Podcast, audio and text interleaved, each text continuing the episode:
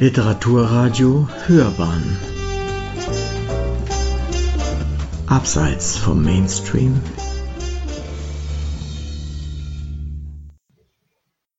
Aus der Kolumne Rätsel des Lebens von Dirk Kessler und Stefanie von Wietersheim. Ist der Bauch das neue Dekolleté? Eine Kolumne von Dirk Kessler und Stefanie von Wietersheim Rätsel des Lebens. Wie konnte das nur passieren? In der U-Bahn, im Büro und auch am heimischen Esstisch begegnet man seit ein paar Jahren einem Phänomen, das viele schockt, stört oder irritiert, das aber zum Mainstream geworden ist. Die Parade des nackten Frauenbauchs. Vor allem junge Mädchen und Frauen tragen Crop-Tops, Oberteile, die den Bauch schüchtern angedeutet oder komplett blank rauf bis zum Busen zeigen. Bauchfreie Looks über gestählten Sixpack-Muskeln, weichen Kissenbäuchen oder ausufernden Fleischrollen sind so selbstverständlich geworden wie Sneakers zu Herrenanzügen oder Hoodies auf der Pressekonferenz von großen Unternehmen. Doch im Gegensatz zu Sneakers oder Kapuzenpullovern bedecken diese Kleider den menschlichen Körper nicht, sondern setzen seine Nacktheit bewusst in Szene. Eine Nacktheit, die historisch gesehen in den westlichen Gesellschaften relativ neu ist. Spätestens seit dem Rokoko galt dem Dekolleté, dem großzügig entblößten Busen, in der Gesellschaft ein vor allem abendlicher großer Modeauftritt. Dem entblößten Bauch niemals Royale Mätressen wie Madame du Pompadour, die intime Freundin Ludwigs XV. oder Wilhelmine Gräfin von Lichtenau, die Gefährtin des preußischen Königs Friedrich Wilhelm II., ließen sich programmatisch mit großzügigsten Dekolletés porträtieren. Die Darstellung ihrer Bäuche in Goldrahmen jedoch hätte man als pornografisch empfunden das Zur-Schau-Stellen des Bauches in der Öffentlichkeit wird heute jedoch alles andere als pornografisch gesehen. Auf Instagram präsentieren sich Millionen Menschen, meist Frauen, mit Bauchselfies so selbstverständlich wie mit ihren Hunden, selbstgebackenen Schokoladenbrownies und neuen Handtaschen. Brustwarzen jedoch stehen in diesem Social-Media-Kanal auf dem Index. Sie sind zu kaschieren, bevor man ein Bild hochlädt auch der ökonomische Beweis der Bauchfreimode ist eindeutig. Blickt man auf die Ständer der großen Modekonzerne, stellt man fest, Oberteile werden immer kürzer, die Hosen höher. Das längere Bauchfrei ist das normale Lang geworden. Denn nicht nur billige Ketten, sondern auch Edellabel wie Chanel bieten sie an. Grundschulmädchen bitten die Mutter, ihnen so ein schönes Helene Fischer Top zu kaufen, das unter der Brust endet. Zudem wird das selbstbewusste Entblößen der Körpermitte als individuelles Statement einer Generation eingesetzt, die gegen Klimawandel und Rassismus auf die Straße geht und die splitterfasernackte Femen-Aktivistinnen bewundert. Das Argument, wer viel Haut zeigt, sei eine Schlampe, gilt nicht mehr. In der theoretisch idealen Welt möchten Frauen so viel Haut zeigen, wie sie wünschen, und niemand soll das Recht haben, sie anzukrapschen oder Schlimmeres. Body Positivity Rules. Egal, ob die Menschen den von der Modeindustrie und Social Media vorgegebenen Idealen entsprechen oder eben nicht. Es ist okay, seinen Bauch zu zeigen oder sich komplett einzuschleiern. Auch das Thema Gender Fluidity zeigt sich bei der bauchfreien Mode in einem neuen Licht, denn Crop Tops sind in internationalen Dance-Communities zum Standard-Look geworden und das zunehmend auch bei jungen Männern. Klar, Mode ist Abgrenzung und Protest, Macht und Machtaneignung. Zeichen der Zugehörigkeit zu einem Soziotop. Die Anfänge der bauchfreien Mode im Westen lassen sich auf die 1940er Jahre zurückführen, als im sonnigen Kalifornien der Trend von gerafften Tops zu hochgeschnittenen Röcken oder Shorts aufkam. Sand, Sonne und Sport boten den Rahmen für ein neues Körperideal, das sich in der Mode zeigte. Ab den 1960ern wurde der nackte Bauch der Hippies gesellschaftspolitisches Statement, das sich bis heute im Bohemian Style wiederfindet. Im Disco-Chic der 1970er tauchte der unbedeckte Bauch auf, wie auch in der Aerobic- und Flashdance-Mode der 1980er. Der Sport spielte wiederum in den 1980ern eine wichtige Rolle, als sich American-Football-Spieler in den Körperkämpfen ihre Stoffoberteile zerrissen und schließlich ganz abschnitten, und so wie die Bodybuilder, die ihre gestählten Bauchmuskeln zeigten. Vom coolen Mittelklasse-Mainstream aufgenommen wurde schließlich auch der nackte Männerbauch von der amerikanischen Marke Calvin Klein, der in den 1990ern in einer schwarz-weiß Jeans-Werbung neben der jungen Kate Moss das Model Mark Wahlberg zeigte. In einem schwarzen Hemd, das kürzer war als das seiner Partnerin mit Schmollmund. Folgen die Trägerinnen einfach einer Mode, so wie sie die Trendfarben Senfgelb oder Puderrosa probieren? Oder steht hinter jedem Bauchdekolleté ein politisches Statement? Die Diskussionen in vielen Familien mit Teenagern wird oft entlang dieser beiden Pole geführt. Erstaunen der Eltern und die Diskussionen über das vielleicht nicht bewusst durchdachte Aussenden von erotischen Reizen versus einer neuen politischen Ästhetik, die den Bauch enttabuisiert. Warum der Bauch von Frauen zu dem der Ort geworden zu sein scheint, auf dem das Verhältnis der Geschlechter derzeit ausgehandelt wird, ist modegeschichtlich interessant. Denn die Enthüllung oder Verdeckung des weiblichen Bauches könnte in früheren Debatten um das Dekolleté, also die Entblößung der weiblichen Brüste, abgelöst haben. Georg Simmel, einer der großen Klassiker der Soziologie, hat in seinem Aufsatz Soziologie der Geselligkeit aus dem Jahr 1911 festgehalten, dass Damen damals nur in großer Gesellschaft unbefangen tief dekoltiert erscheinen können, aber nicht im persönlichen Zusammensein. Ausgehend von seinen Beobachtungen der Berliner Gesellschaft schrieb er, dass das Spiel der Geselligkeit wie ein Kunstwerk von den Teilnehmenden gemeinsam betrieben wird. Dabei sei das Taktgefühl von besonderer Bedeutung, weil nur dies die Selbstregulierung des Individuums in seinem persönlichen Verhältnis zu anderen leitet. Und vielleicht ist es die spezifischste Leistung des Taktes, den individuellen Impulsivitäten, Betonungen des Ich, geistigen und äußeren Ansprüchen die Grenze zu ziehen, die das Recht des anderen fordert. Das Spiel der Geselligkeit illustriert Simmel am Beispiel des Dekolletés. Eine Dame würde in einem wirklich persönlichen, intim freundschaftlichen Beisammensein mit einem oder wenigen Männern nicht so dekoltiert erscheinen mögen, wie sie es ganz unbefangen in einer großen Gesellschaft tut. Sie fühlt sich in dieser eben nicht in dem Maße wie dort als Individuum engagiert und kann sich deshalb wie unter der unpersönlichen Freiheit der Maske preisgeben, da sie ja zwar nur sie selbst, aber doch nicht ganz sie selbst ist, sondern nur ein Element in einer formal zusammengehaltenen Vereinigung.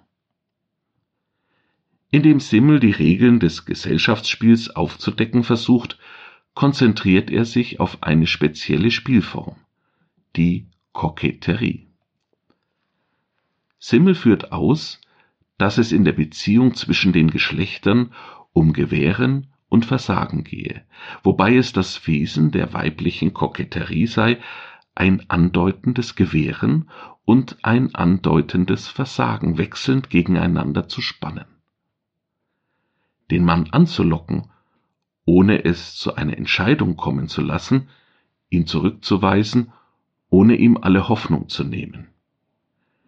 Die Kokette steigert ihren Reiz auf das Höchste, indem sie dem Manne die Gewährung sozusagen ganz nahe rückt, ohne dass es ihr schließlich damit ernst wäre.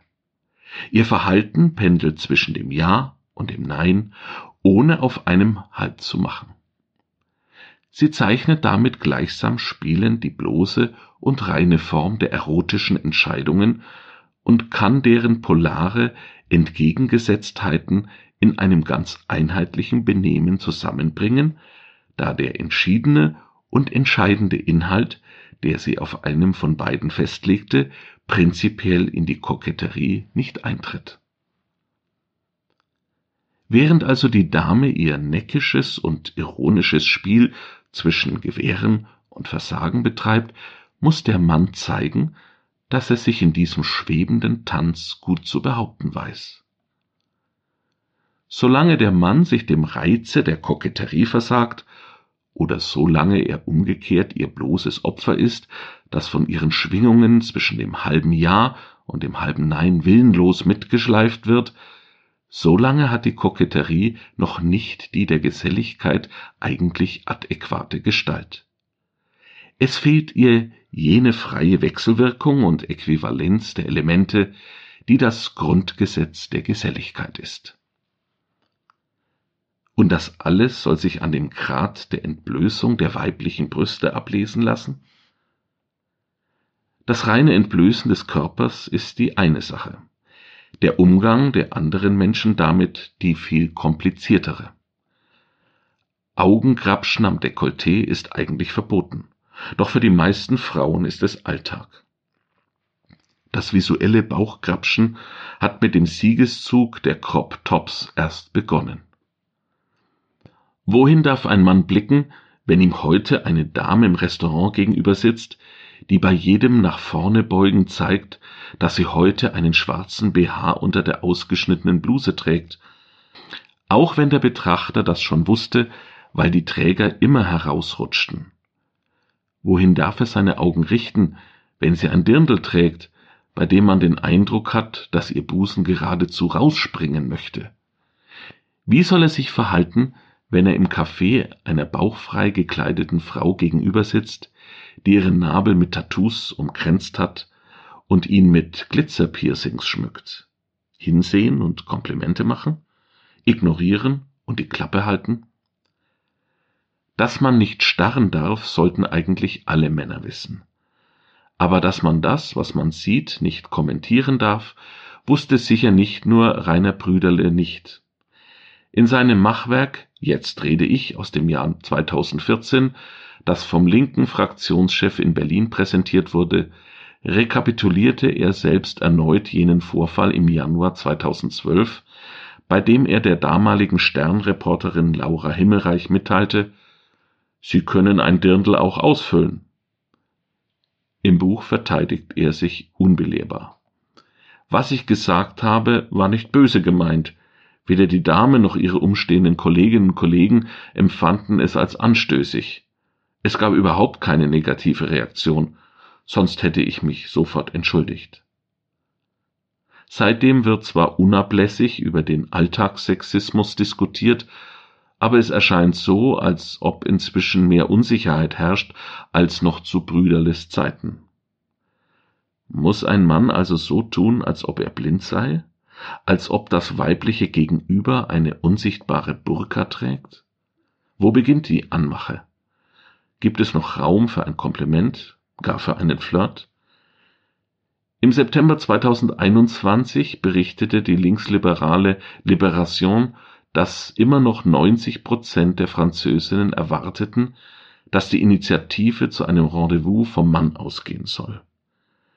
Ist die Verführung à la Française also immer noch Bestandteil der französischen Kultur, auch in Zeiten von Tinder und Co.? Sah sich der Soziologe Simmel auf den Berliner Geselligkeiten vor dem Ersten Weltkrieg um, um das Treiben zwischen den Geschlechtern zu verstehen, so ging der Soziologenkollege Jean-Claude Kaufmann an die Badestrände französischer Küsten. In seinem Erfolgsbuch von 1995 Frauenkörper, Männerblicke erarbeitete Kaufmann eine Soziologie des Oben ohne. In Anlehnung an die Vorarbeiten des deutsch-britisch-niederländischen Soziologen Norbert Elias versuchte Kaufmann die Mechanismen der Zivilisierung der Menschen zu rekonstruieren. Am Beispiel der Beziehung zwischen Frauen und Männern an den FKK-Liegewiesen Frankreichs zeichnet Kaufmann nach, was sich abspielt, wenn Frauen ihre Brüste entblößen und Männer in die Rollen von Betrachtern und Zensoren geraten.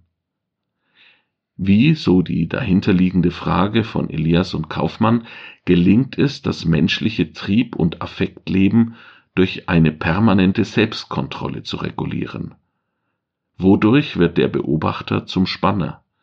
Wo verlaufen die Scham- und Peinlichkeitsschwellen, wenn am Strand oder auf der Wiese die Hüllen fallen? Wo beginnt Exhibitionismus und wo geht es einfach nur um die Vermeidung der hässlichen weißen Streifen? Wie lange darf der Blick des Mannes an den schaukelnden Brüsten hängen bleiben? Kaufmann nimmt solche Fragen nicht allzu schwer, will er doch, in leicht frivoler Attitüde, eher ein Handbuch des Savoir-vivre, einen soziologischen Strandführer präsentieren.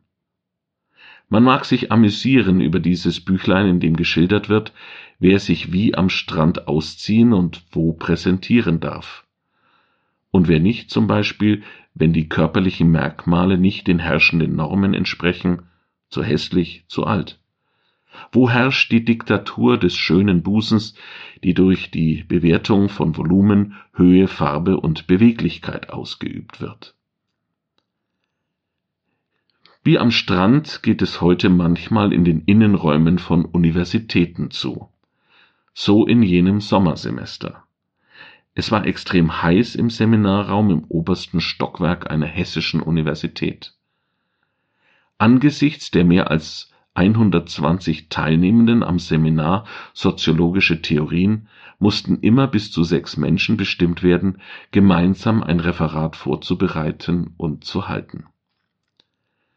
An jenem Tag waren es zufälligerweise sechs Kommilitoninnen. Alle sechs zeigten beim Vortragen des Referats im Stehen einen nackten Bauch über ihren Hosen. Die Hosen saßen auf den Hüftknochen, die Tops begannen weit oben und so war es gar nicht zu vermeiden, auf diese sechs Bäuche zu schauen.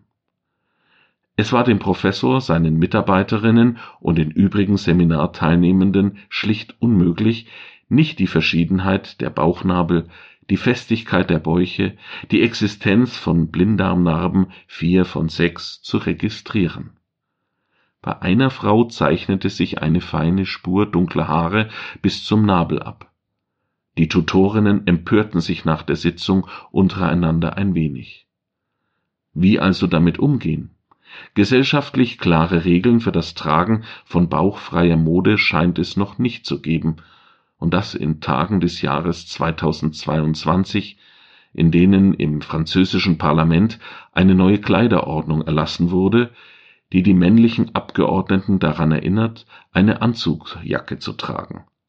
Dazu wurde die Krawatte empfohlen, verboten wurden kurze Hosen oder Bermudas. Die Leitung der Assemblée Nationale erinnerte die Politiker und Politikerinnen an die Feierlichkeit des Ortes, in dem neutrale, angemessene und nicht legere oder gar nachlässige Kleidung zu tragen sei.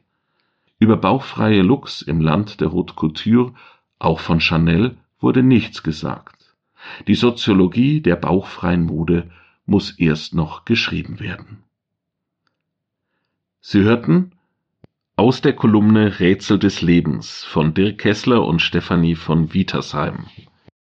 Ist der Bauch das neue Dekolleté? Sprecher Matthias Püllmann.